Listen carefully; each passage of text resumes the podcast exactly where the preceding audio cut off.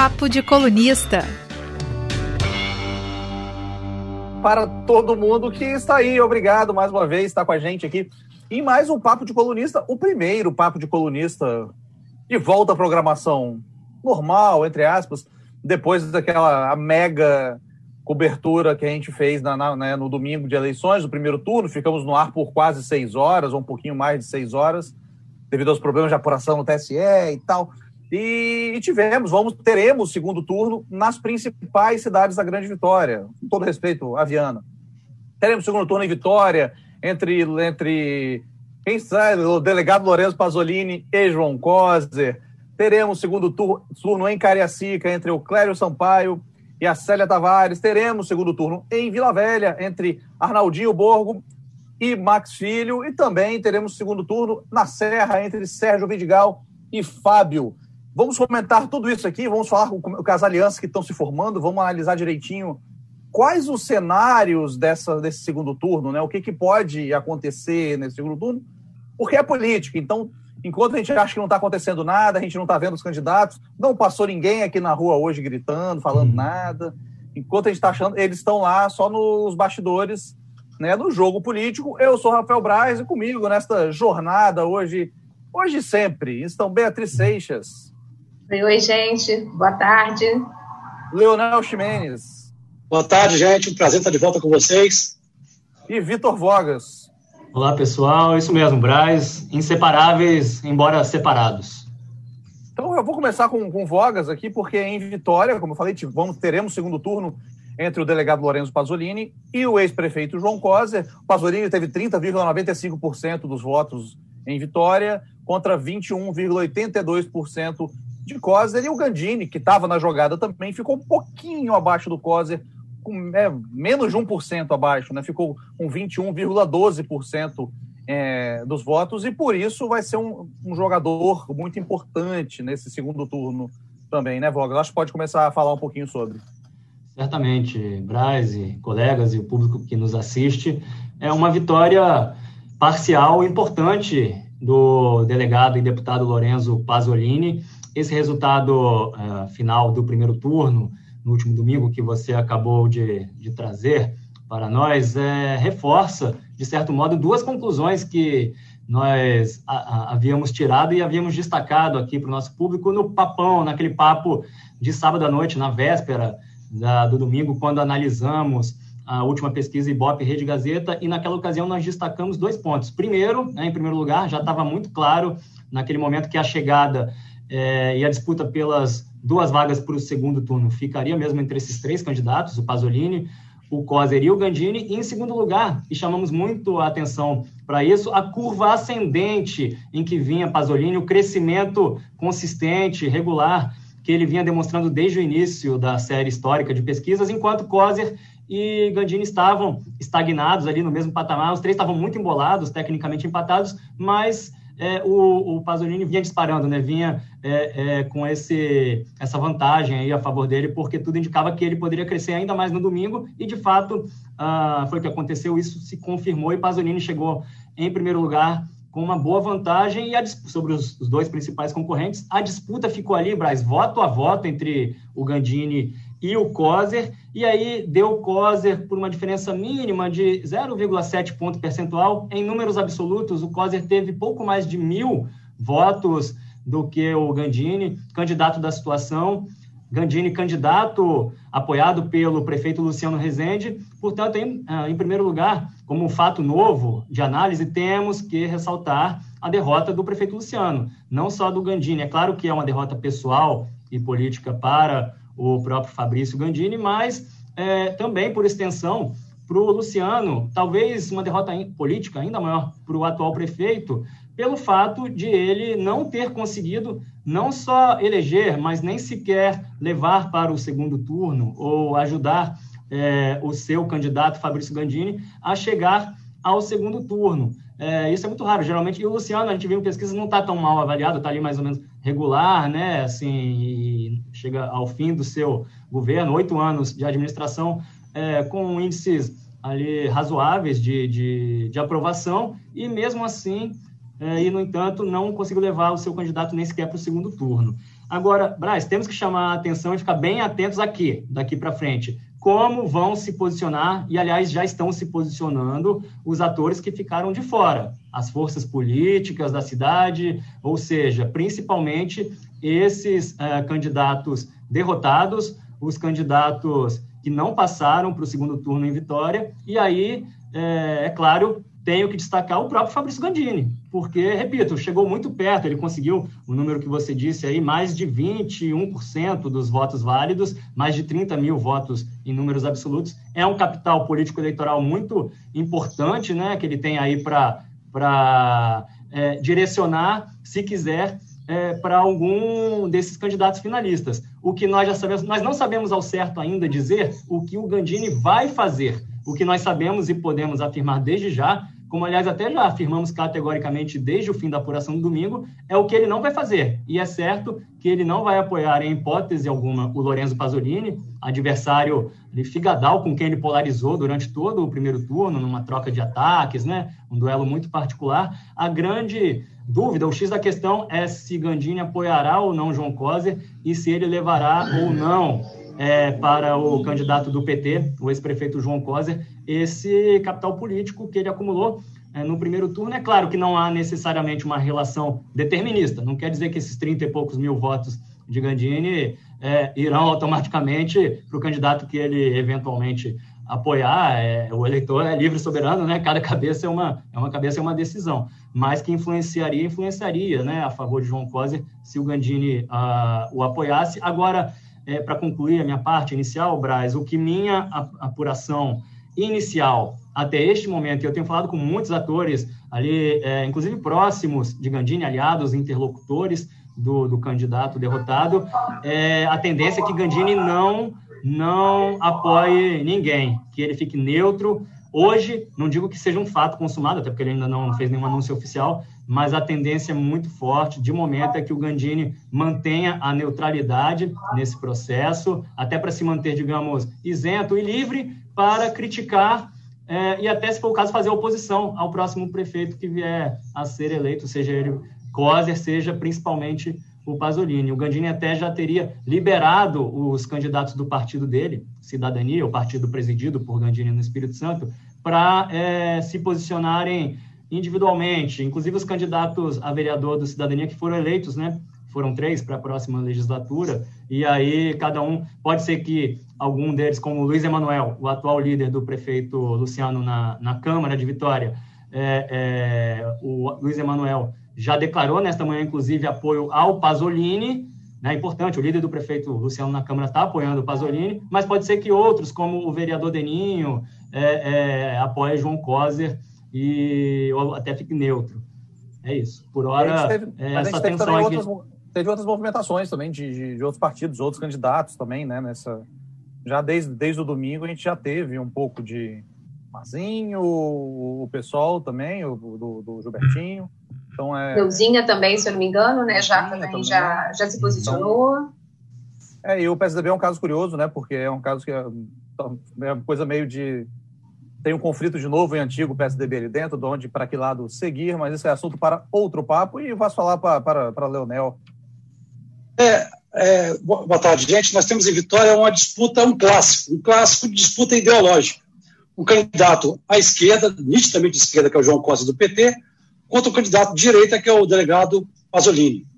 E os atores desse processo já começam, assim, como o Vitor falou, se posicionar Agora, o posicionamento pelas declarações que a gente ouviu até agora são posicionamentos ideológicos mesmo. O próprio Luiz Emanuel disse que não vota em petista nenhum.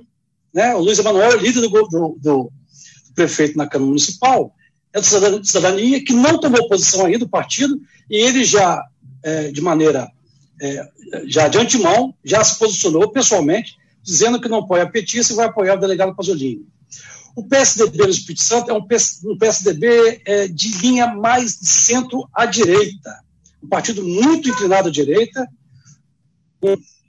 O, deputado da Serra, o. Vandinho, Beto, Vandinho Leite. Vandinho, Vandinho Leite. Que é um, Vandinho Leite, que é um candidato de, de direita, que é um político que tem um perfil de direita, e o PSDB já se posicionou em favor de, do delegado Pasolini. Que seria até natural, seria de se esperar que o PSDB, em outros tempos, tivesse uma certa decisão até se inclinasse para o PT. Que o PSDB, na sua origem, era um, país, um partido social-democrata com, tendências um pouco mais à esquerda, de centro-esquerda. Mas no Espírito Santo, o PSDB é uma outra realidade, é, acho que é a realidade do governador de São Paulo, João Dória, já se posicionou. É, interessante também o PSD, o, o, o vereador Mazinho, que não se elegeu pelo, pelo PSD, ele resolveu ficar neutro e ele, eu acho de uma forma coerente, ele disse que todos são farinhos do mesmo saco, então ele disse que não poderia apoiar nenhum candidato que ele apontou no primeiro turno como farinhos do mesmo saco. Então eu acho que ele foi coerente. Mas o partido dele, o PSD, ele delegou o partido aos, aos vereadores que foram candidatos e a direção municipal a decisão. E hoje, por volta da hora do almoço, o PSD municipal já decidiu, praticamente por unanimidade, o vereador Davi Ismael, que foi reeleito terceiro mandato consecutivo, é o líder do partido na Câmara, já se posicionou em favor de Pasolini, o que era esperado. Então, quer dizer, é, nós temos em curso uma batalha ideológica.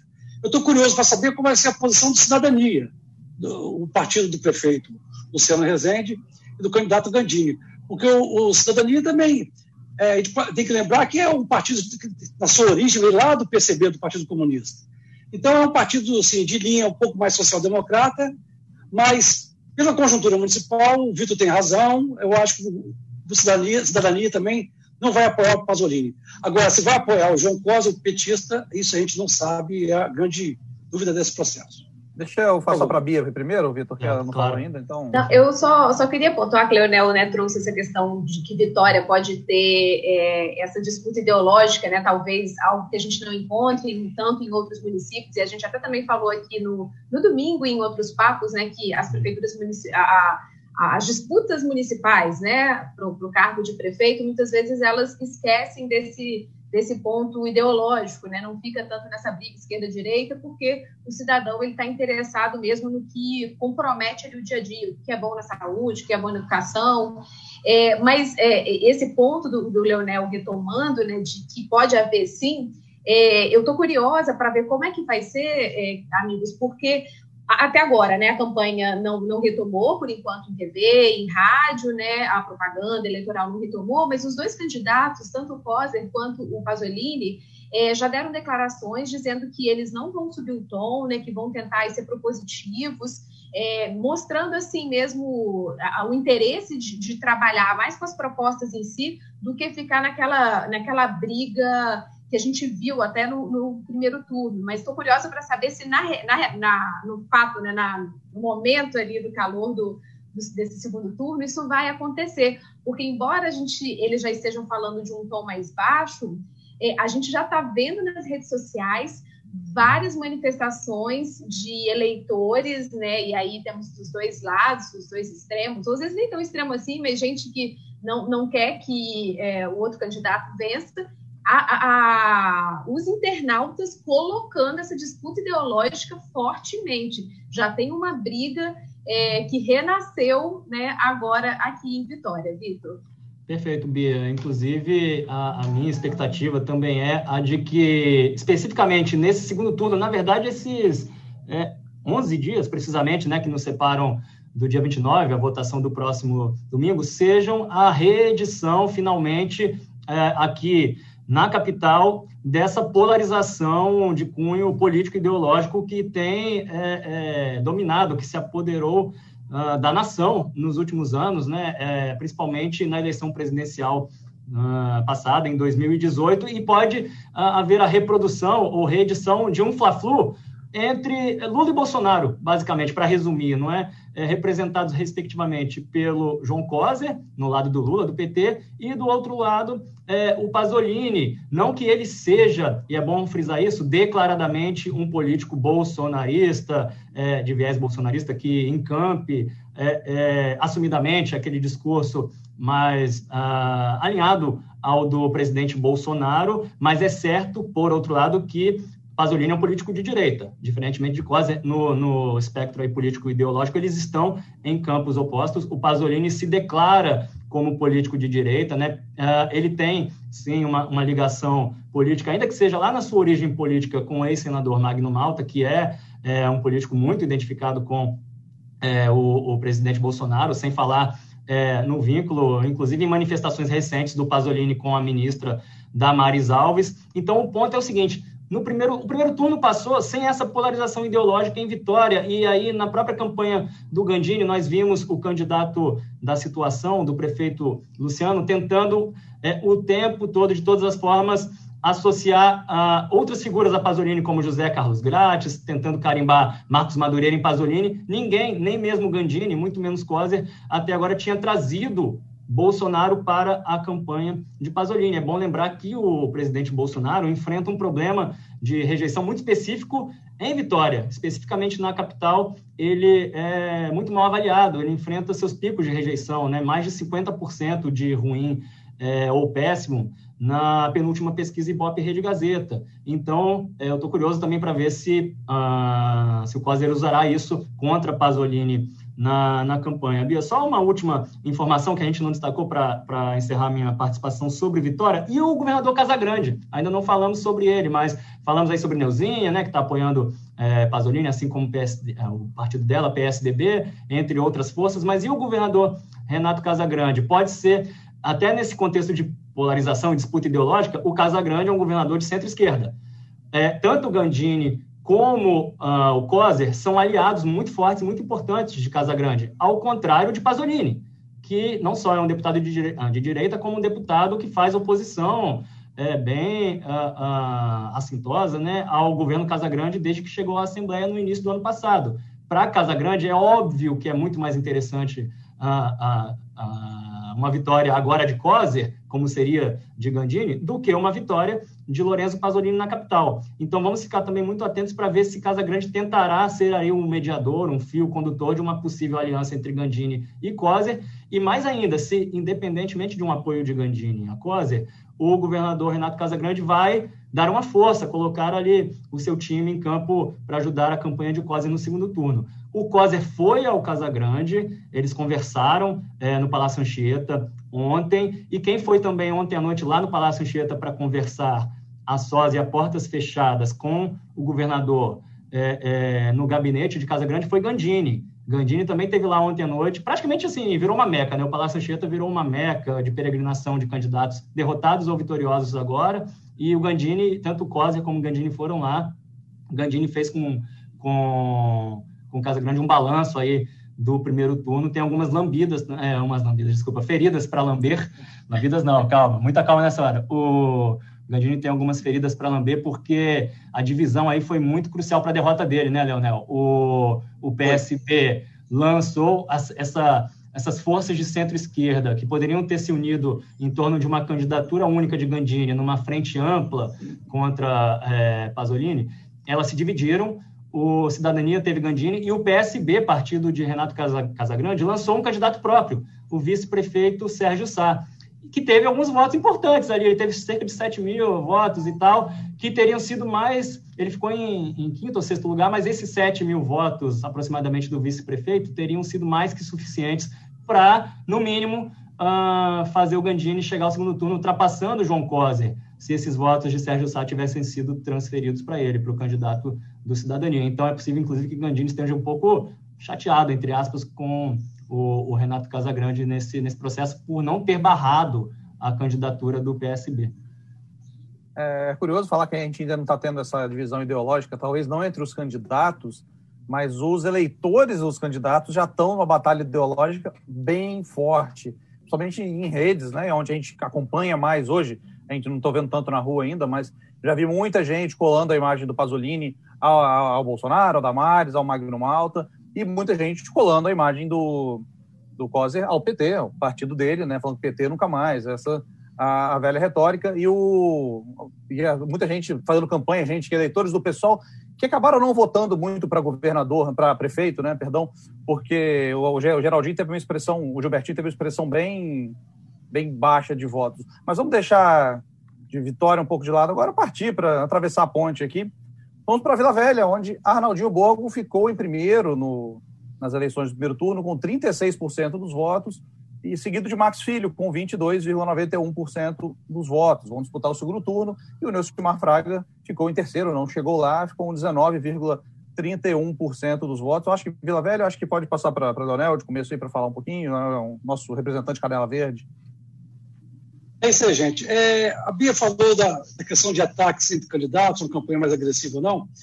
É, cabe ao primeiro colocado, se ele colocou a distância razoável para o segundo colocado, jogar na retranca no segundo turno. Se tudo acabar do jeito que está, é muito bom para ele, porque a distância que ele tem é muito confortável. Isso vale para o Arnaldinho Vila Velha, isso vale para Pasolini e Vitória, de certa forma, isso ainda vale mais ainda para o Sérgio Vidigal na Serra, que colocou uma frente excelente sobre o Fábio Duarte, mas não foi suficiente para ganhar no, segundo turno, no primeiro turno. Em Cariacica, não, a disputa está muito, muito parelha, os candidatos estão muito próximos. Então, o, o Arnaldinho é, teve uma arrancada sensacional na reta final da campanha. Né? É, as pessoas, como nós comentamos em outros programas, o eleitor de Vila Velha, parte do eleitorado, viu nele a expressão da renovação, aquela terceira via, e foi o cara em quem foi votado para se contrapor a dois candidatos que já estavam aí no mercado político há muitos anos, o Nilcimar Fraga e o próprio prefeito Max Filho. Vamos para o segundo turno, Max Filho e Arnaldinho. Arnaldinho com boa vantagem. Mas eu queria comentar um pouco sobre, é, sobre o, o, deputado, o, o, terceiro colocado, Nilcimar Fraga. Ele fez uma aliança que ele mesmo achava muito difícil fazer com o deputado Hércules Silveira e ele ficou decepcionado com essa aliança. Né? É, não redundou isso em votos, muito pelo contrário, ele perdeu o peso eleitoral no passado dos anos. E o fato é que sai derrotado desse processo o deputado Hércules Silveira, que é um, um, é um deputado que tem uma votação sempre muito expressiva em Vila Velha para deputado estadual, o próprio deputado, o ex-deputado federal ex-prefeito Nelson Fraga, e o próprio prefeito Max Filho, que tinha a máquina na mão, e, e, e, as pesquisas apontavam como ele na frente. Ele perdeu força no final, e aqui em Vila Velha vai ter que fazer muito esforço, vai ter que suar muito para derrotar o Arnaldinho. Por quê? O eleitor padrão de Delcimar Fraga, o eleitor médio, ele tende a não votar em, em, em Marx. E vice-versa, o Marx também não o eleitor de Marx também não votaria em, em Arnaldinho, em, em Delcimar Fraga. Eu sempre comparo, é como se fosse um, um Fla-Flu, Palmeiras e Corinthians, um Atlético Cruzeiro, um Grêmio Inter. São, existe até uma adesão até meio passional em relação a esses candidatos. Então, é, nós vamos esperar as pesquisas do segundo turno, mas é uma tarefa muito difícil é, do, do, prefeito Max Filho. E a campanha de Vila Velha ela está já muito suja nos bastidores.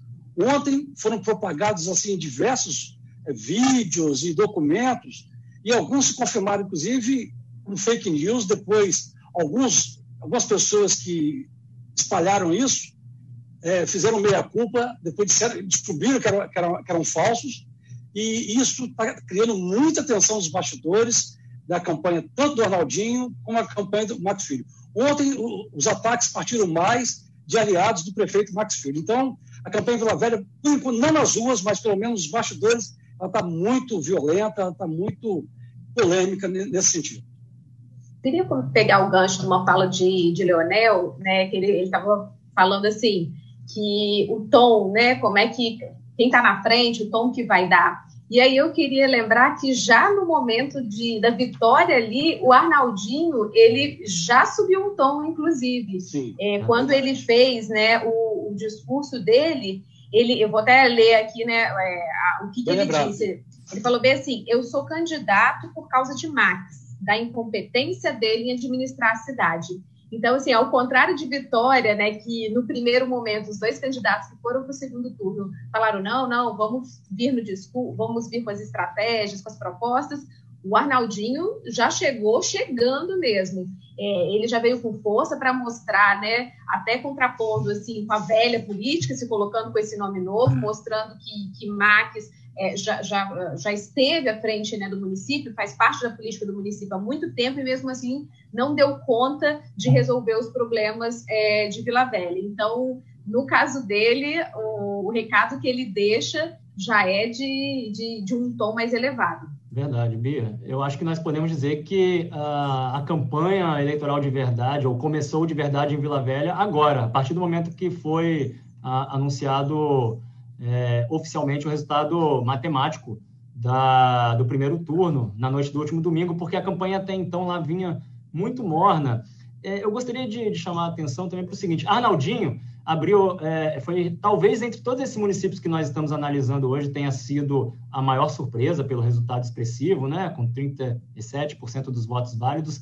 Ah, ninguém esperava uma votação tão boa nele de início e abriu é, de cara uma, uma vantagem muito boa em relação ao Max Filho, é, cerca de é, quase 15 pontos percentuais sobre o Max que vai para o segundo turno contra ele. Ele também vinha, né, Arnaldinho, nessa, atropelando nas pesquisas nessa curva ascendente e, e isso uh, se consolidou agora no último domingo. Quero chamar a atenção também para a derrota do Neucimar. Né? O Leonel já comentou um pouco, mas temos que frisar que é a terceira derrota seguida do ex-prefeito Neucimar Fraga para é, prefeito de Vila Velha nas suas agora três tentativas uh, frustradas em sequência para retornar à prefeitura 2012, 2016, 2020. Agora resta para ele uma última esperança, uma luz no fim do túnel para se manter é, ativo uh, na política, relevante com mandato, que é a possível eleição do, do Sérgio Vidigal na Serra, da qual depende mais que nunca agora o Neucimar para conseguir uma sobrevida na política, porque o Neucimar é, é o primeiro suplente do Vidigal na Serra e também da Norma Iube, deputada federal Norma Iube. Se qualquer um dos dois, tanto o. Suplente o na Câmara dos Deputados, né? A Câmara dos Deputados em Brasília, correto. Brasília. E aí a Norma Iube perdeu em Marataízes, então né, já se foi a primeira esperança. O próprio Nelcimar não conseguiu se eleger prefeito. Agora resta ele depositar todas as fichas, como ele, aliás, até já está fazendo, até já deu declaração sobre isso, na vitória de Sérgio Vidigal na eleição a prefeito da da Serra. E um último destaque, desculpe, sobre Vila Velha, que agora, assim, o Max, o que, ele pode fazer para tirar essa vantagem, essa diferença de Arnaldinho? A Bia comentou um pouco sobre estratégias. O Arnaldinho se apresentou aí com sucesso até agora uh, na eleição em Vila Velha, ao longo de todo o primeiro turno, com um discurso mudancista, né? Se apresentando aí como é, é, um contraponto a, a Max Nocimar, que ele classificava como velha política, né? se apresentando como uma terceira via, é, é, como uma encarnação, né? Um, um, candidato que encarna esse conceito de renovação política, em contraponto a Max. Cabe agora ao Max tentar desconstruir isso, né? mostrar aí para o eleitorado que a experiência dele uh, pode prevalecer a essa, entre aspas, novidade, Arnaldinho Borgo, e tentar provar para o eleitor, eleitor Canela Verde que o Arnaldinho talvez não seja toda essa novidade que ele está uh, tentando vender, ou conforme ele está tentando se vender, uma vez que o Arnaldinho é vereador, ele não é exatamente uma carinha aí, nova, recém-chegada na política Canela Verde, é um vereador aí de dois mandatos uh, que está encerrando agora o seu segundo mandato, portanto, já está ali há pelo menos oito anos como vereador de Vila Velha e já foi até secretário municipal de assistência social na gestão uh, passada do Rodney Miranda. Então, acho que é por aí que o Max vai, vai fazer, até porque é, para concluir, a Bia deu a primeira declaração do, do, do, Arnaldinho após o resultado. A primeira do Max foi muito interessante também. Ele falou: olha, até agora a gente teve eleição de vereador em Vila Velha, agora vai começar a eleição de verdade, a eleição para prefeito, e vamos finalmente fazer a comparação de projetos. Até agora não se viu muito isso realmente em Vila Velha. Então, a gente já, já falamos de Vila Velha aqui. É... A gente já falou, a gente falando tanto de, de alianças ali em Vila Velha também. Mas é a gente que a gente falou, né? O Nelsimar não vai apoiar o Max de forma alguma, né? Vamos ver, né? Ficar é, muito se, atento se, se ele vai. ou não. Se ele vai apoiar ou não o Arnaldinho, no caso. Ele vai ficar no, no, no, no grupo do muro junto com o Gandini ali, aquele muro cruzando ali a, a Vila, a Vila Velha, a Bahia ali, né? De Vitória, chegando até Vila Velha. A Beatriz vai falar alguma coisa? Mexeu a boca? Não, não, eu, eu, ia, eu ia lembrar que a gente é, combinou aqui e acabou não, não, entrando, não sei se dá tempo, mas dá, dá tempo, não foram só, é, só quem é, não foi para o segundo turno que perdeu, né? Existem outros atores que também acabaram não se dando tão bem. Leonel, acho que tem essa informação a respeito do Hércules, por exemplo. A doutora falou, falou um pouquinho do doutor é, Hércules. Eu já queria falar. É, o Hércules decidiu de última hora é, não sair candidato, isso desarticulou, inclusive, o partido dele, o MDB, que lançou só quatro candidatos a vereador em Vila Velha. Quer dizer, não tinha chance nenhuma de eleger um vereador, o partido ficou todo fragmentado, é, dividido, e o prestígio eleitoral do deputado Hércules Silveira ele não conseguiu transferir para o candidato Nelson Fraga. E foi realmente o Hércules teve uma derrota dupla. Primeiro, que não se viabilizou como candidato a prefeito. E segundo, emprestou seu prestígio a um, a um candidato que, por sinal, ele nunca teve muita sintonia política, né? porque ele passou a ter uma rivalidade com o Max Filho logo no começo do mandato do, do, prefeito atual, e, no entanto, a candidatura fracassou, ficou em terceiro lugar, então foi uma derrota até dupla do, do deputado estadual Hércules Silveira. Então, acho que a gente pode partir para a Serra também. A Serra é um município que teve uma coisa, um, a gente talvez esperasse que talvez, ao contrário dos outros, que não tivesse segundo turno lá, mas não foi isso que aconteceu. Vai ter segundo turno na Serra, que Sérgio Vidigal, eterno Sérgio Vidigal na Serra, é, teve 47,46% dos votos e o Fábio, Fábio Duarte, da rede, teve 19,39%. Para o Sérgio Vidigal CDI, ele precisaria ter 50% dos votos, mais um votinho, o que não aconteceu. Mas o, o Fábio tem uma distância gigante para ser tirada, mas como a gente já falou aqui outras vezes, o Fábio é candidato da Altifas Marcelo, atual pre... Arcelos, atual prefeito da Serra, e que, como Voga sempre faz questão de destacar, tem a máquina. Né? Então, agora a campanha ganha novos, novos contornos ali em, na Serra. Sem trocadilho com a estrada do contorno ali, né? Não, trocadilho nenhum. Eu não Trocadilho eu faço, deixo com você, que eu até faço alguns, mas é, eu só, só levanto a bola, sou levantador de aqui. Ma, de maneira mais comedida. Você é que pode comentar sobre a Serra de, de princípio da, da, situação da Serra? Hum. É, você falou da máquina, Brasil, o, o uso, a, a, não só o uso, como o peso da máquina da prefeitura municipal, ali, como sempre, nessa campanha sempre tão disputada na, no planeta Serra, e, e, dessa vez não foi diferente. Eu acho que a, a, a máquina pública ali, ou seja, a influência da prefeitura da Serra e muito especificamente do prefeito Aldifax Barcelos foi determinante para essa chegada do Fábio ali de última hora contra o Vidigal no segundo turno. Fábio é um, um, um candidato até então pouquíssimo conhecido, mesmo ali no município dele, na Serra, onde ele é vereador e líder do prefeito Aldifax na Câmara Municipal, mas era até então, até o início da campanha, muito pouco conhecido pelo eleitorado em geral, recall político baixíssimo, então é, coube aí ao prefeito Aldifax fazer esse trabalho, né, de apresentar seu candidato, ele precisou, né, é, e se empenhou de fato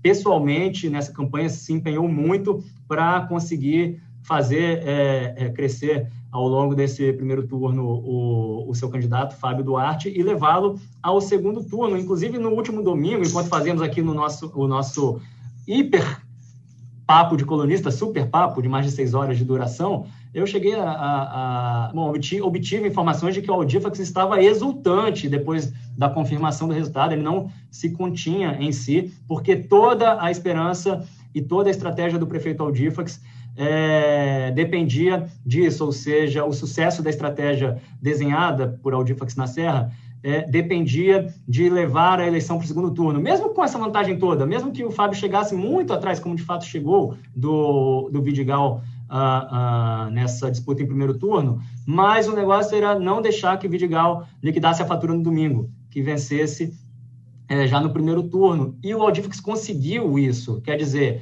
é, o Vidigal, para liquidar a disputa no domingo, precisava ter obtido 50% mais um. E ele não conseguiu, ele chegou em, perto de 48, ficou muito perto, mas não interessa, podia ter sido 49,9, podia ter sido, enfim. Podia sido 50. 50 cravados. Podia ser como teve o caso, né? A gente é. até, o colega Leonel mostrou para a gente esses dias que em um outro estado, dois candidatos tiveram exatamente a mesma votação, igualzinha, gente, nem um voto a mais, nem um a menos. E aí, pela é, legislação eleitoral, vai para né, ganha, nesse caso não era segundo turno, porque não, não tinha né, a quantidade de eleitores suficientes naquele município, mas é, ganhou o que era mais velho. E um era mais velho que o outro, dois meses, é isso, Leonel? Exatamente, dois meses. Vou trazer a informação correta aqui. Foi em Jardinópolis, em Santa Catarina. Santa Catarina, ah, né? O Mauro Risso, do, do MDB, teve 748 votos e o Antoninho do PT teve 748 votos. É muito, só é que casar, né? Só que Mauro Risso é prematuro, nasceu é? dois meses. Imagina, ele é prematuro, nasceu dois meses antes. Não, mentira, gente. Essa informação é demais, eu inventei agora. Tá? É. Ô, Braz, mas você sabe que. Pode falar da Serra, sou, só... Não, da Serra eu queria falar a respeito dessa coisa sempre de Aldifas e Vidigal. Tem um conhecido meu na Serra, conhecido de, de internet, né? De que, que foi falar comigo, mas não tem ninguém novo? eu falei, ah, tem o Fábio, o Fábio é novo. Ele falou, não, o Fábio é o Difas. Eu falei, é, então eu não sei o que você quer que eu diga. Acho que pode rolar uma frustração do eleitor da Serra, da população da Serra com essa Vidigal, Aldifas, Vidigal, Aldifas. Braz, na realidade, é, eu penso assim, em primeiro lugar, é, independentemente do resultado final agora no segundo turno, só é, a simples chegada de Fábio ao segundo, só em ter uh, conseguido levar seu candidato tão pouco conhecido para o segundo turno contra seu arquirrival na Serra Vidigal, o Aldifax pode uh, ser considerado um vitorioso nesse, um grande vitorioso nesse processo, ainda que seja uma vitória parcial neste momento. É... Derrotando três deputados, né, Vitor? Isso é importante, né? Sim, Sabe, sim. derrotou três deputados estaduais na Serra. Deixou, deixou para trás. Chegou à frente do Bruno Lamas, do Vandinho Leite e do Alexandre Chambinho. Um resultado é. significativo também por esse aspecto. E, em segundo lugar, é, o, o, todo o discurso, tanto do prefeito Aldifax, como de aliados dele ali, pessoal da rede, o partido do Aldifax, é o seguinte: agora zerou, eles estão muito animados. Acredito que agora dá para virar contra Vidigal, até porque eles têm uma perspectiva muito melhor que a de Vidigal de atrair apoio dos candidatos derrotados, que ficaram para trás, muitos são próximos ao próprio Audifax, que agora está fazendo pessoalmente, se encarregando pessoalmente desse trabalho de articulações políticas de alianças, de apoios por Fábio. E o discurso desse pessoal da rede é o seguinte: agora zerou completamente. Segundo turno, é, novo jogo, é jogo zerado. Eu não concordo plenamente com essa tese. Eu acho que é como se fosse um jogo de futebol é, não é que seja que tenha zerado completamente o jogo e levado para estaca zero. É claro que, ainda mais no segundo turno tão curtinho, agora faltando 11 dias, com essa votação tão expressiva, tão ampla obtida por Vidigal, o ex-prefeito larga como favorito certo sobre o Fábio. É como se for, mas não quer dizer que ele não possa é, virar esse jogo. É como se fosse um jogo de futebol. Tem o primeiro e o segundo tempo. O primeiro turno foi o primeiro tempo. Aí você começa o segundo. Você não começa necessariamente com 0 a 0 Se o jogo está 3 a 1 é um jogo diferente no segundo. Se está 4 a 1 é outro jogo. O Vidigal, nesse momento, digamos, está ganhando por 3 a 1 tá? Não é goleada, mas tem uma vantagem sim para confirmar ou não. Gol fora de casa é critério de desempate nesse, ali tá todo mundo, Acho aí, que todo é... mundo mora na Serra. Diferentemente de Cariacica, eu acho que ali todo mundo mora na Serra, todos os candidatos, né? Então, então tá tranquilo, eu acho, nesse aspecto. Será que você já falou o Cariacica aí? Alguém tem mais alguma coisa a falar sobre a Serra aqui? Eu acho que na Serra já falamos direitinho, né? E Sobre a Serra, falo... rapidinho, o, é, é claro tem, tem, o... tem, mais um pitaco, sim, importante, importante, que o, eu te esqueci. O Casagrande, não sei se era isso, mas o Casagrande é claro que prefere a vitória do Vidigal a, ali na Serra. Não sei se ele vai entrar pessoalmente na campanha de Vidigal, mas Vidigal é um grande e importante aliado do governador, ao passo que o Fábio, é, sendo esse, esse candidato do prefeito Aldifax, não interessa tanto. A vitória de Fábio é, fortalece demais o Aldifax, que, como todo mundo sabe, quer ser candidato ao governo do estado em 2022, já é, possivelmente contra o próprio Renato Casagrande, a quem, portanto, não interessa né, esse fortalecimento todo do prefeito. Mas a gente tinha falado também, comentado, a gente comentou algumas vezes, é o, a, o fator Amaro Neto né, na Serra. Existe essa, essa questão ainda ali. Para onde vai Amaro? É uma, uma pergunta interessante. Verdade, ainda sem resposta, Braz, porque ainda sem resposta, né? Não? Trouxe algumas respostas hoje e algumas perguntas ainda sem resposta. Essa é uma delas, porque é, o Amaro Mas pode, se posiciona... ser um, pode ser um fator. Sim, e o Amaro está meio, né? por incrível que pareça, na grande vitória ele está meio Mick Jagger, né? Amaro, tão popular, tão assim, porque em Vila Velha ele apoiou o Hudson Leal, deputado estadual do partido dele, Republicanos, que foi é, mal votado, né? Teve uma votação baixíssima ali em Vila Velha. Em Cariacica, Amaro entrou de cabeça na campanha de Sandro Locutor, inclusive subindo em trio elétrico como candidato. Sandro era favorito ao lado de Euclério, não chegou ao segundo turno. É, em Vitória, ele ainda está no páreo, né? O Amaro apoia o, o Lourenço Pasolini, também do mesmo partido. Na Serra, município onde esse essa entrada, esse ingresso do Amaro na campanha pode ser muito importante, né? Porque tem muita audiência do, do, do programa de TV do Amaro ali é, a gente ainda não sabe, a Amaro não se posicionou publicamente. Mas a gente tem alguma noção na Serra? Só, só, talvez seja até um pouco isso, não, né? Só para a gente terminar, deixa eu, deixa, deixa eu falar, por favor. É, só para a gente terminar, que é, da Serra, a questão da Serra, a gente tem a coisa, a gente sabe alguma coisa para onde vão os votos, os derrotados? Vocês que têm muitas fontes, têm apuração, é, sabem dizer alguma coisa sobre isso? Ô, Leonel, era isso? Não sei. Não, eu, tenho alguma, alguma coisinha falando rapidamente. É, rapidamente, então, é, eu acho que é, é, esses candidatos que tinham ou têm proximidade mais histórica com, com com Audifax, que ali são alguns, inclusive, devem naturalmente seguir com o Fábio. É, eu cito aqui, por exemplo, a, a Luciana Malini, do PP, Progressistas, foi até secretária municipal de política para mulheres na gestão do Audifax. Tem o Alexandre Chambinho, que foi. É, ele se elegeu deputado em 2018 pela Rede, o partido de, de Audifax, também tem boa relação, né? É mais possível que eles vão com, que eles vão com o Fábio. Não, Só queria chamar a atenção, vocês falaram rapidamente aí. É, em Vila Velha e na Serra tem um componente, acho que ainda adicional. É, tem duas figuras que têm pretensões de chegar ao Palácio Anchieta, de ser governador, pelo menos é apontado por isso. Em Vila Velha não esconde ninguém que, que quer ser governador do Estado. E uma eventual derrota dele agora vai comprometer, vai ser um obstáculo gigantesco no caminho dele para enfrentar, provavelmente, o governador Casagrande, que vai disputar a reeleição. E na Serra, o Eldifas, embora não seja o candidato, mas está tá emprestando todo o seu prestígio político ao candidato dele, que é o Fábio. Né? Então, se o Eldifas é, vencer na Serra por intermédio do Fábio, seu candidato, se fortalece muito para essa caminhada rumo ao Palácio Anchieta. Mas se perder, realmente também sai chamuscado esse processo e sofre um revés sério que vai ter que ser reavaliado futuramente. Então, tanto Max Filho como, o Aldifas tem assim um interesse ainda um pouco mais além do que só a Prefeitura da Serra, né, neste ano de 2020. É, então, virou questão de honra. Perdão, Brian. Não, não, não, é, é, só que virou questão de honra para o Vidigal, essa vitória. Vamos lembrar que ele perdeu no confronto direto ele não pode virar um Neucimar, que aliás até depende, a gente comentou, o Neucimar depende da vitória do Vidigal, e o Vidigal não pode virar o que é, se tornou hoje o Neucimar em Vila Velha. O Neucimar acumula três derrotas seguidas ali, vamos lembrar, o Vidigal no confronto direto com o Aldifax perdeu em 2012, depois perdeu novamente a revanche direta em 2016, e agora ele tá, não está enfrentando o próprio Aldifax, está enfrentando o candidato do Aldifax. Se o Vidigal vier a perder para o candidato do Aldifax, acumulando uma terceira derrota seguida ficará muito, muito ruim para ele no próprio reduto eleitoral. Vamos partir para Cariacica aqui agora, é, que, tal, que é tem um cenário bem interessante, como a gente é, lá era uma corrida que tinha seis candidatos tecnicamente empatados na, nas pesquisas, e o Clério Sampaio saiu na frente do primeiro turno com 18,81%, mas a Célia Tavares ficou ali perto com 14,04%. E até lá a gente tem muita coisa para falar, porque todos os candidatos que não foram para o segundo turno tiveram muita tiveram uma votação expressiva ali perto, e tem alguns jogadores né, da, da política cariaciquense que podem desenvolver um papel importante nessa, nesse segundo turno, né? Certamente. Quem, quem pega essa? Você. Né? Deu-lhe Você. Você. Cara, bom, Vitor.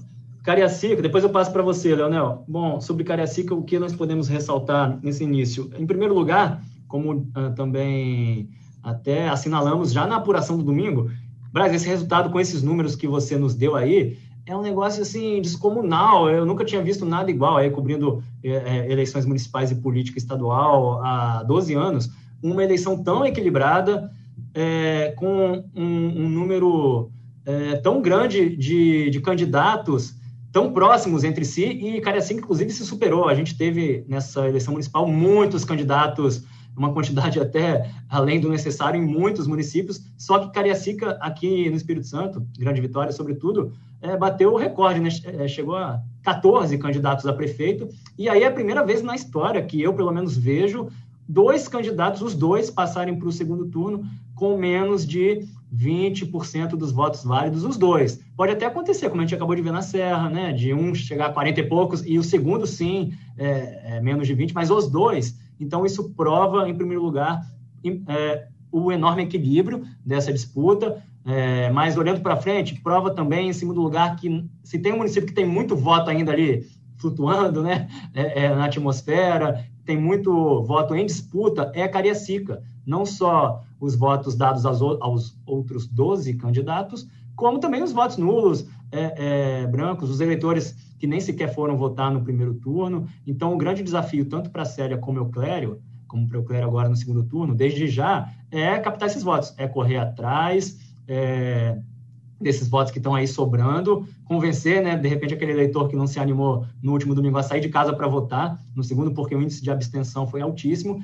E é muito ruim, você pega assim 18 e quanto 14 de votos válidos. Se você considerar todo o tamanho do eleitorado cariaciquense, que deve estar aí para perto de 300 mil, é, dá muito pouco, dá um percentual ainda menor de votos possíveis né, uma representatividade muito baixa dos dois candidatos que chegaram ao segundo turno nesse momento, vão ter que correr atrás dos votos e, sobre, sobretudo, de quem tem esses votos, que são os 12 candidatos derrotados. Né? Eles já devem estar disparando telefonemas, né, pedindo apoios, e acho até que o Leonel deve ter informação quente, recente sobre isso. Alguns desses apoios já foram até, né, Leonel, é, consolidados aí ou bem encaminhados, principalmente para o Euclério. É, o Euclério deve ter o apoio. É, a dúvida em Caracica, Vitor, que eu acho interessante, é o seguinte: para onde vai o governador Renato Casagrande? Né? Porque, em tese, é, tanto o Euclério como a Célia, que tem, tem o aval do deputado federal Helder Salomão, são aliados do governador, ou são próximos ao governador. Então, a situação lá em, em, em Cariacica ficou um pouco meio constrangedora, até para Casa Grande.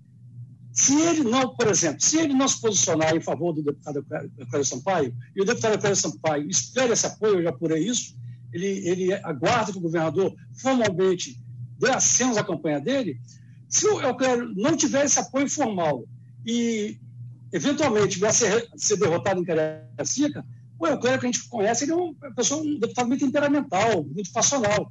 Ele pode se tornar até um oposicionista do Paulo Chieta na Assembleia Legislativa, uhum. né, quando retomar os trabalhos da Assembleia, com a presença dele. Então, é uma situação delicada.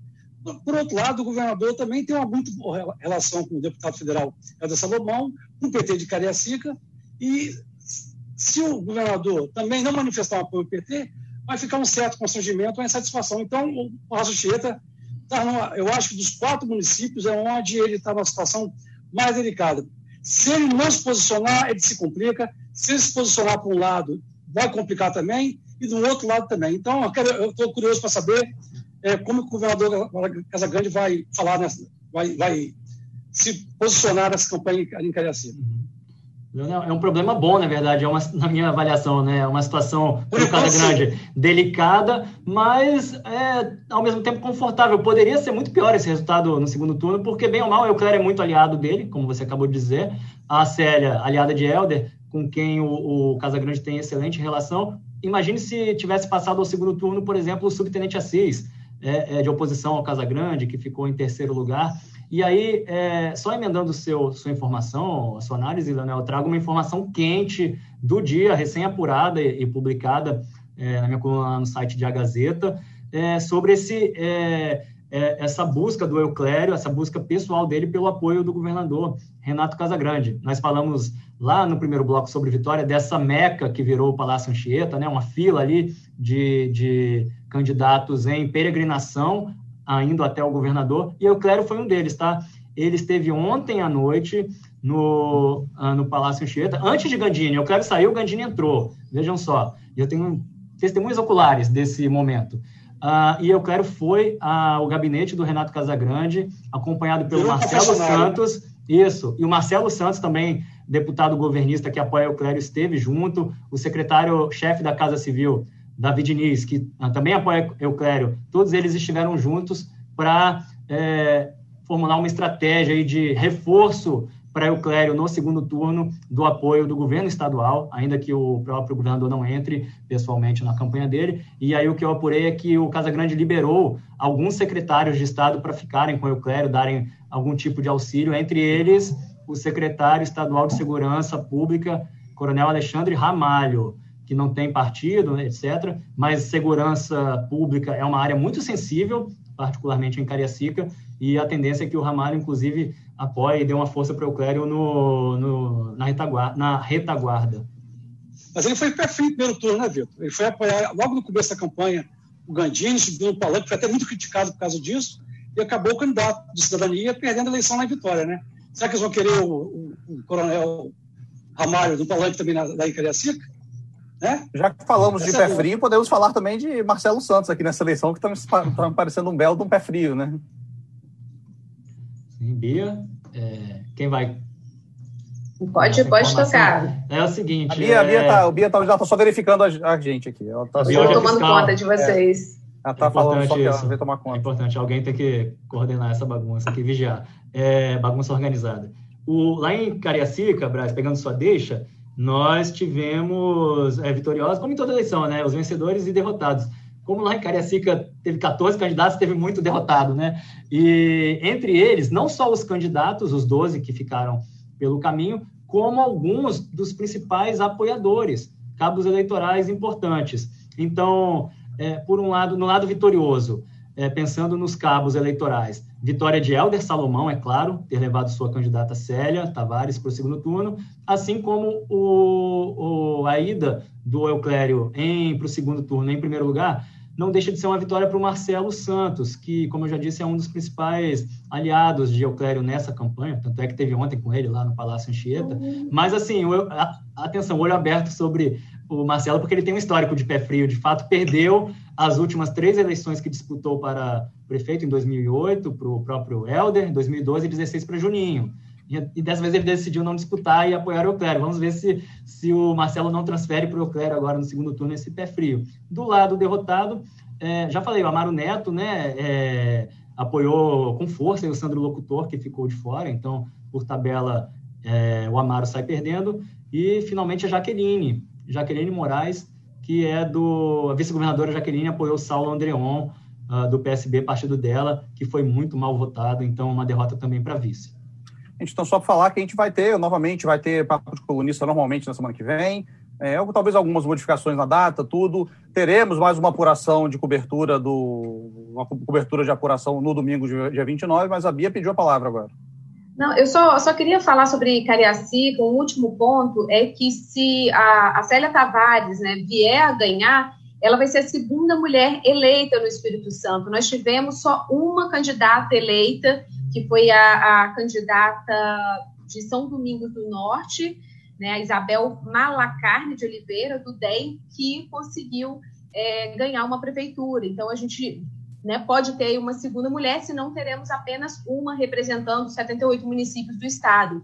E vale lembrar também que, no caso das câmaras né, municipais, infelizmente, nós também tivemos é, uma redução do número de mulheres representando né, os eleitores. A gente, nessa legislatura, a gente tem sete mulheres, mas embora é, outras mulheres, é, vereadoras né, também tenham conquistado é, em alguns locais, esse número caiu para cinco. Então, assim, relembrando que a participação das mulheres ainda é muito menor do que a representatividade que elas deveriam ter né, em vários órgãos, em, vários instâncias, em várias instâncias de poder.